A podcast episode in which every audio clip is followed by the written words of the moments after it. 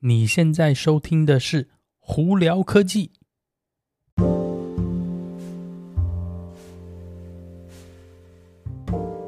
嗨，各位观众朋友们，大家好，我是胡老板，欢迎来到今天的《胡聊科技》。今天台湾时间几几号？我看一下，今天台湾时间。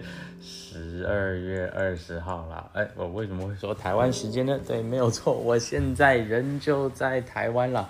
呃，严格上来说，我已经来台湾大概将近一个礼拜了。呃，最近在这刚来台湾这一段时间，其实蛮忙的，所以一直没有录新的这个 podcast 在这里跟大家分享。不过，哎，今天终于有空啦。那为什么有空了？因为我刚好现在人在台南哦。对，我这几天刚好在台南那个找朋友，呃，所以呢，那现在就来跟大家分享一下这几天我在。在网络上看到的新闻，呃，我觉得这几个呢都还蛮有趣的。不过今天这几个新闻呢，主要还是跟那特斯拉以及电动车有关哦。首先，我们先从特斯拉开始好了。呃，这几天呢，我想大家应该都有好像意识到很多新闻在有关，呃，讲有关特斯拉的呃工厂的状况啊，以及还有交车状况啊。那主要有其一个蛮大的原因是特斯拉在德国厂的柏林厂哦，现在已经达到每一个星期可以生产三千台车了。对，大家也也可能有因为，呃，这个新闻呢，所以感觉到说，哎，特斯拉最近产量产能好像不错哦。那相对来说呢，哎，台湾的朋友们应该又最近有陆陆续续也交车到很多新的 Model Y 从柏林厂运过来了。虽然说选择性不多呢，比方说好像呃，据我了解只有黑色跟白色嘛，但是呢，也我真的有看到蛮多交车。我甚至在呢美西太太他们的这个临时的这个车友会的时候呢，也有看到好几台一直在那个卡车上头被运来运去哦。我今天这几天呢，昨天在那个台南的那个街上走的时候，哎，我甚至都有看到新全新的 Model Y，所以呢。呃，台湾的朋友们真的是喜欢 Model Y 的，哎，可以真的赶快去看一看啊、哦。那提到那个交车的部分呢，呃，这里就顺便跟那个中国的朋友们呼吁一下啊、哦，深圳哦，最近呢，在一月三十一号以前呢，有一个临时的，呃，呃，特斯拉的电动车补助方案哦。你如果是购买 Model 3或 Model Y 后续版本，就是也就是说我们讲的最基本的版本呢，哎，你有带将近一千七百块钱美金的。这个政府补助哦，哎，你可以搞不好就赶快去做点功课，看看说，哎，是不是你有办法拿到这个补助哦？那这个补助呢，现阶段他们是说是那个最后截止日期呢是呃一月三十一号，所以只有这一段时间交车的朋友们才可以拿到哦。那也就表示说，你就只有很短时间，因为你想嘛，这样基本上你只剩一个月一个半月的时间哦。呃，而且呢，主要局限于就是这基本款的 Model 3跟 Model Y，呃，详细细节呢，我觉得你可能还是要到特斯拉的官网或者是政府的网站上去看一下，这样才确保说你是不是真的可以符合拿到这个一千七百块钱美金的这个呃补助哦。好，那我们提到这个。那特斯拉的电动车交车嘛，那最近呢又有一个新闻啦。而前一阵子不是就有跟大家提到说，特斯拉在找新的呃设厂的地方吗？呃，可能有一些传闻说会是在南韩啊，可能有一些传闻是在哪里哪里、呃，甚至呢，我们现在最新的传闻是最快最快速度非常有可能哦，在星期五呢，呃之前特斯拉就会发布说他们的下一个工厂的这个选择的地点。那以现阶段的传闻来看呢，呃，这个地点呢的非常非常高的几率会是在墨西哥。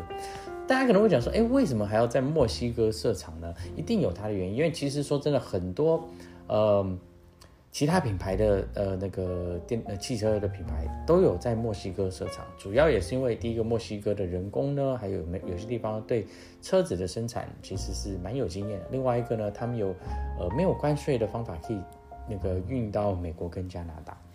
呃，所以这个对特斯拉，如果真的在墨西哥的话，一定是有它的原因在。只是可能有些人就会问说，哎，那特斯拉的这个在北美啦，因为墨西哥、加拿大、美国都是北美嘛，北美都已经有两个厂了，为什么突然还要再增加一个厂呢？为什么不把这个厂设在什么东南亚啊，或者是这样子嘛？